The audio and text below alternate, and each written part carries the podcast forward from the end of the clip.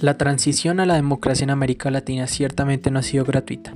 La implementación de políticas neoliberales durante los 90, como respuesta a la represión social y la fuerte desinstitucionalización protagonizada por los regímenes autoritarios, fue el factor que permitió la transición a un régimen democrático mínimo. No obstante, el carácter perceptible de la democracia ha sido problematizado conforme han surgido en el escenario latinoamericano nuevos actores, nuevos discursos, nuevas identidades, nuevas trayectorias políticas que, en definitiva, han suscitado un cambio de paradigma en la región.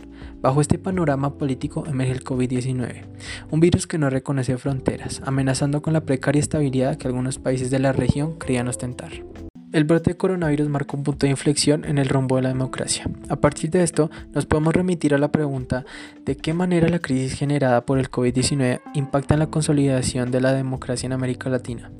Tomando como punto de partida este interrogante, en esta edición desarrollaremos tres argumentos con los cuales buscaremos sustentar el por qué la crisis sanitaria ineludiblemente evidenciará el déficit institucional de los estados latinoamericanos, obstaculizando la frágil consolidación de la democracia en la región y cuestionando la figura del Estado como garante de bienestar para sus ciudadanos.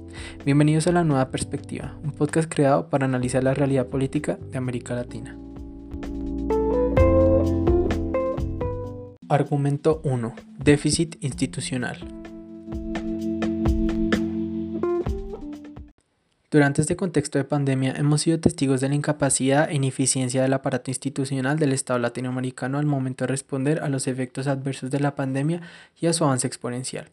Los altos niveles de contagio y letalidad del virus, sumándolo un sistema de salud restringido y medidas económicas insuficientes, han ocasionado que, según la Organización Mundial de la Salud, la región se posicione como el nuevo epicentro de la pandemia, amenazando no solo la economía regional, sino la vida de las personas en condición de vulnerabilidad.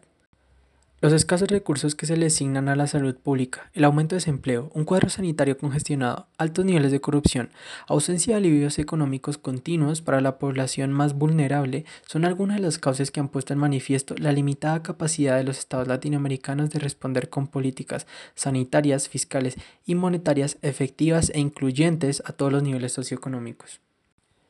A esta conversación podemos trasladar lo expuesto por Benadas y Deborah Paul las antropólogas han señalado la relación entre la violencia y las funciones ordenadoras del Estado y cómo estos elementos se conjugan para la creación de las márgenes.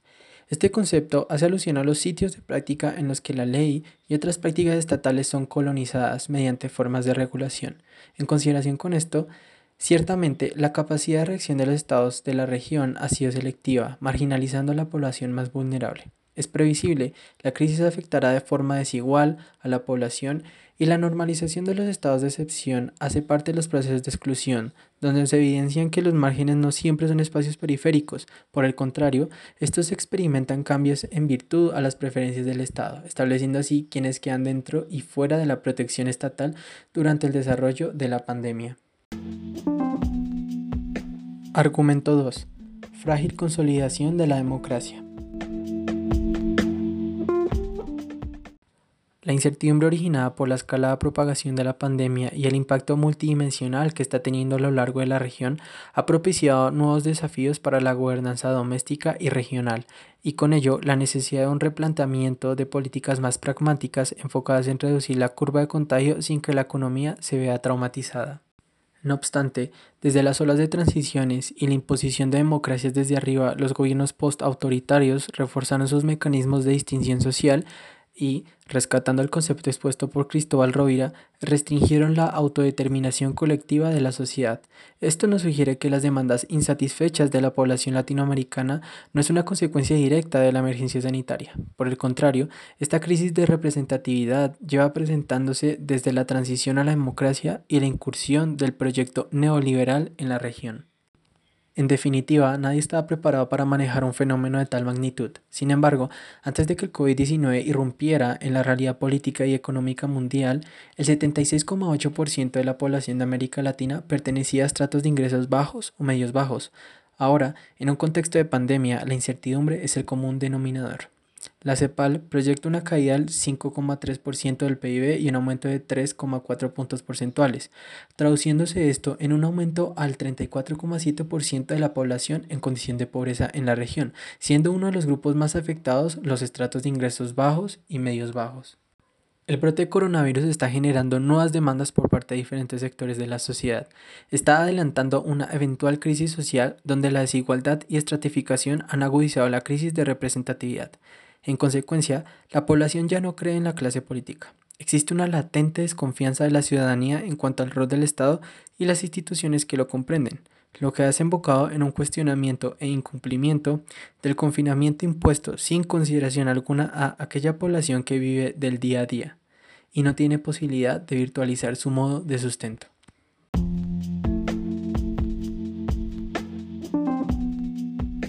Argumento 3. Figura del Estado como garante de bienestar. Durante el año 2019, América Latina fue escenario de diversos movimientos de protesta que, como una olla a presión, han alimentado cada vez más un inminente estallido social, el catalizador común ha sido la profunda desigualdad y exclusión de la población, lo que ha puesto en entredicho el limitado rol del Estado como garante de bienestar. Si bien se proyectaba que las movilizaciones cesaran en consecuencia de la crisis sanitaria, ciertamente los efectos disruptivos que ha generado la pandemia han impulsado el regreso de las movilizaciones en países como Chile, Colombia, Brasil, Argentina, Venezuela, entre otros.